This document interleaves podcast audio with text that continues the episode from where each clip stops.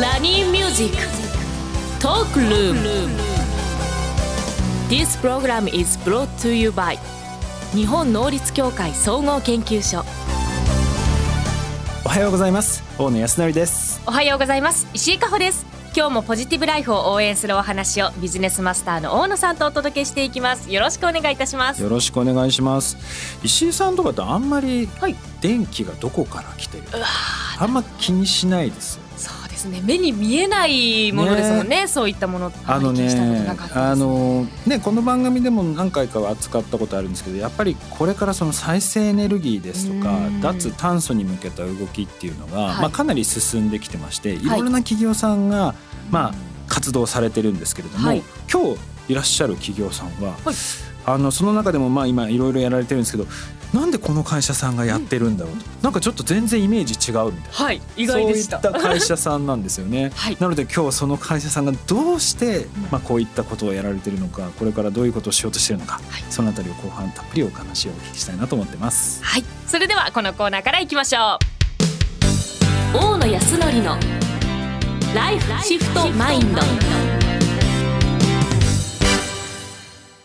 大野康則のライフシフトマインドこのコーナーは一歩先を行く社会人のヒントを大野さんから素敵なゲストをご紹介いただきお話しいただきます。ということで本日はヤンマーグループのヤンマーエネルギーシステム株式会社カーボンニュートラル推進部営業企画部野口ゆりさんにお越しいただきました。よろしくお願いいたしよろします。くお願いします。ね、ヤンマーさんだと最近、まあ、本体の方でホールディングスの方でねはい。キャラクターを変えるというのでちょっと話題になりましたけうん、れども、私結構かっこよくて好きですね。新しい。あこの新しいデザイン、はい、新しいデザイン。やっぱちょっと年齢差を感じます、ね、なんか近未来感があって私は好きです。私ね結構昔のが好きだな、あれですかね、馴染みがあったからとかそういったものもありますよね。そうですねまあでも、もやっぱり新しい人とかうん新しい世代の人にはこういった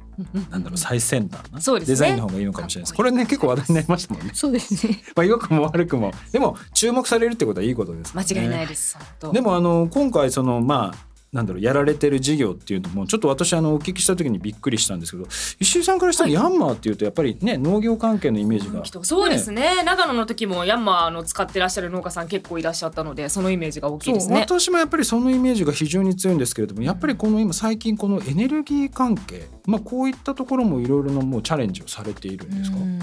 そうですね。はい。主に弊社のヤンマーグループのエネルギー事業を担当するホールディングス100%の子会社になるんですけれども、主に発電機器、空調機器の開発からメンテナンスサポートまで一気通貫して行っております。ただあの現年では再生可能エネルギーの活用や脱炭素に向けた技術開発も積極的に行っておりまして、脱炭素の実現に向けた事業許可も進めております。うーんこれちなみにこの会社さんって何人ぐらいの規模で今やられてるんですか？大体1000人ぐらいのはい。かなりかなり大きい規模でやられてるんですね。まあ確かにこれぐらいエネルギーの分野で、まあ、再生可能エネルギーの活用ですとか脱炭素ってなると、まあ、いろいろな技術研究開発っていうのも必要になるのでそれぐらいの規模かなっていう気がするんですけどその中で新しく取り組みとしてなんか実証実験の施設みたいなのを作られたっていうふうにお聞きしてるんですけどこれどういった施設になるんですか？はい。岡山に9月からえっと開所いたしまして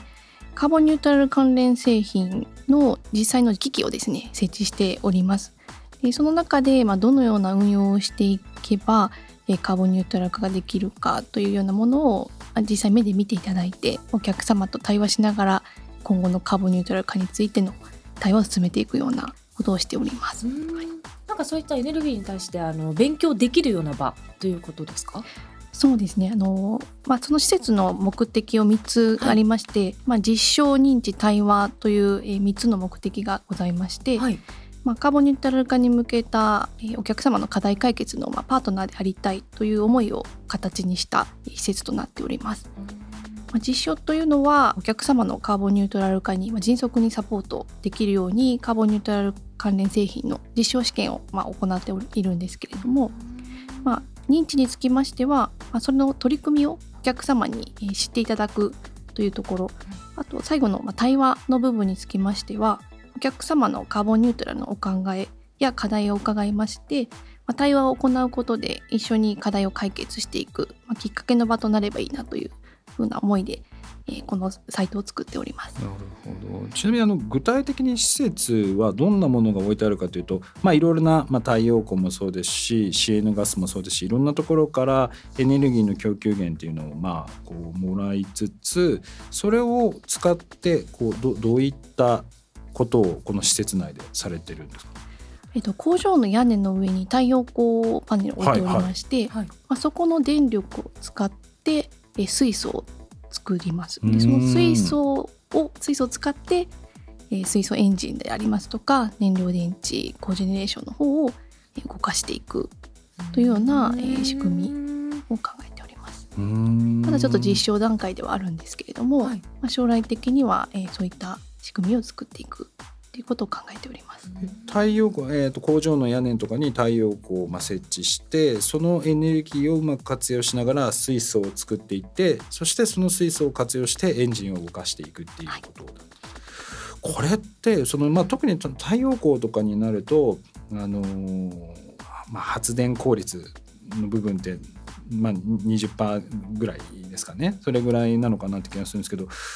これプラスやっぱり今だと電気をこう新たに購入してくるっていう形にやっぱりなってしまうんですかね。そうですね現状は両方を使うようなあの両両的にははいですけれども将来的には太陽光のすべての電力で工場の電力を賄えるようなことを予定しております。うん今そのでエネルギーの分野っていうのはかなりこう課題が多いのかなとも思ってるんですけれどもこのヤンマさんからするとこの辺のエネルギーのこの業界の課題っていうのはどのように移られてるんですかね？そうですね、まあ、水素に限らず企業や研究機関などが、まあ、研究開発実証試験に取り組んではいるんですけれども、まあ、社会実装に向けたインフラ整備エネルギー機器の商品化はまだ不十分であると思いますしエネルギー源の供給コストもですね基礎燃料に比べてかなり高額となっておりますので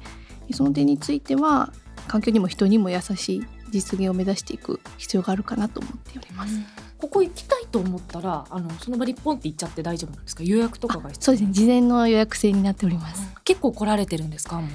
そうですね。年内で100組強ぐらいのお客様がはいいらしておりますこれあの、まあ、水素エンジンを使うものですか、まあ、燃料電池の発電システムとか、まあ、この水素を活用したこの発電システムって他の企業さんとかでもまああの作られている企業さんというのはたくさんあるのかなって気がするんですけれどもやっぱりヤンマーが今までその培ってきたノウハウっていうものがおそらくこの中にも生かされてるんじゃないかなと思うんですがその辺りっていうのは具体的にどういったところが生かされてるんでしょうそうですね。あの弊社は開発からもメンテナンスサポートまで一気通貫してやっているというところを、まあ、価値として置いておりまして、はい、まあ、水素のエネルギー供給源まだまだっていうところは先ほど申し上げたんですけれども、まあ、その中でもアフターサポートまでもしっかり提供できるように、まあ、ノウハウの蓄積を図っているというところで、まあ、長い目で見てお客様との、えー、価値提供が強みかなというふうに思っております。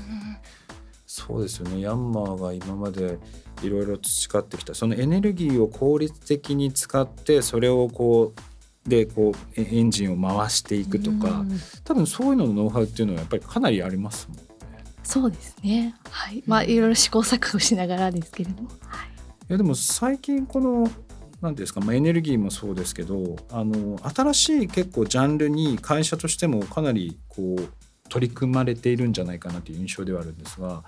これやっぱり社内に今実際そのまあご自身で今カーボンニュートラル推進部にいらっしゃると思うんですけれども会社の中でやっぱり違うことをやっていくんだっていう意向は結構強くなってきてるんですか？そうですね、まあ、世の中がカーボンニュートラル社会のに向かっていってますので、まあ、それに追随していくにはですねあのいろいろまあ手探りでありながらも、まあ、ノウハウを蓄積しながらやっていく必要があるのかなと思っています。あとね今我々の手元にちょっと写真があるんですけども、はい。はいぜひねあのリスナーの方ももし興味がある方がいたら調べていただきたいんですけど、はい、意外に設備としてはちっちゃい、うん、あとコンテナタイプで作られてるんですか、あそうですね。はい。これやっぱりその移動しやすいですとかやっぱりあの小規模といいますかそういったことも意識されて作られてるんですか？そうですね。まあ敷地がまあそもそも限られてたっていうところもあるんですけれどもまあ、コンパクトにプレハブのコンテナハウスからそのまま時期が中から見えるようにもなっておりますのでそうですね。見学しやすい見学ルートにはなっています。うん、これ完全個人的なあれなん。ですけど、はい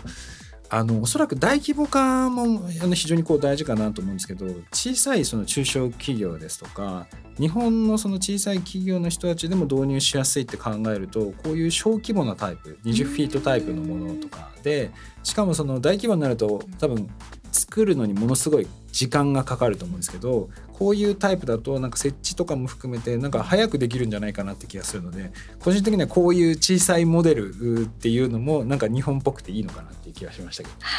確かに。そうです。ね。いろんなところに置けるようになりますそう結局ねこれ大規模化他のところとかでもあったんですけど、はい、やっぱり大規模化になると設置するまでにすごく時間がかかるうん結構大変なんですねそうなんですよ。でそこの部分であの工数かなりかかって結局それがコストに積み上がってくるので、まあ、そういった部分ではなんかここでノウハウを貯めていってさらにこう小規模化みたいなのがコンパクトとかにできると、まあ、すごくいいんじゃないかな。しかもそのヤンマさんが培ってきたそういう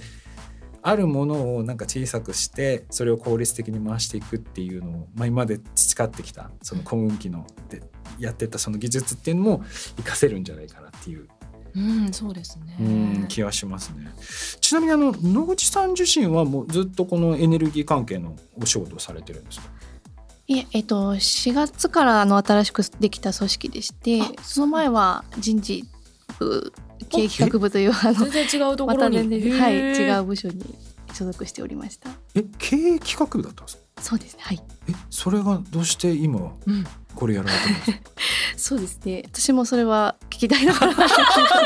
人が聞きたい。ただまああの同じことを繰り返してやるというタイプではないので、まあ結構新たなことをチャレンジしていきたいというところをまあ汲み取っていただけたのかなというふうになるほど、うん、この番組にやっぱりいらっしゃる方あとリスナーさんとかでもよく多いのがなんか新しいこととかに特に大手企業の方でチャレンジしたいとか新しいことやりたいって言ってもなかなか部署移動できないっていう方たち非常に多いんですけれども今振り返ってみると野口さんはなんでこの経営企画の舞台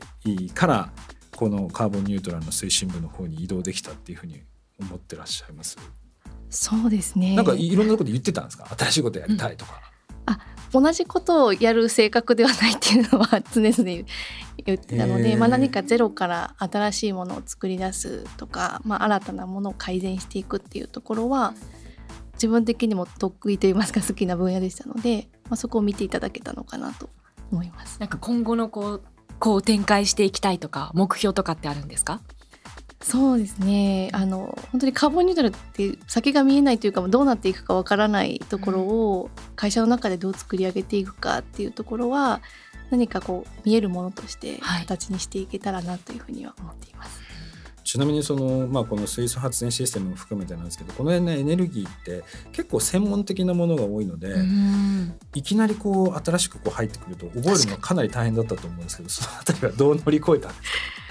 まあ、最初正直あのカーボンニュートラルから調べました。そうですよね、はい、そのレベルなんですけれども、まあ、いろんな方にこの仕組みはどうなっているのかっていうのを、もう積極的に聞くしかなかったので今ではある程度少し知識はつけたつけれたのかなと思います。いやでも私ヤンマーさんがこういった活動してるのをあの恥ずかしながら今日初めて知ったのでもうどんどんどんどん広まっていってほしいですよね。そうですね。で、うん、私もなんかやっぱり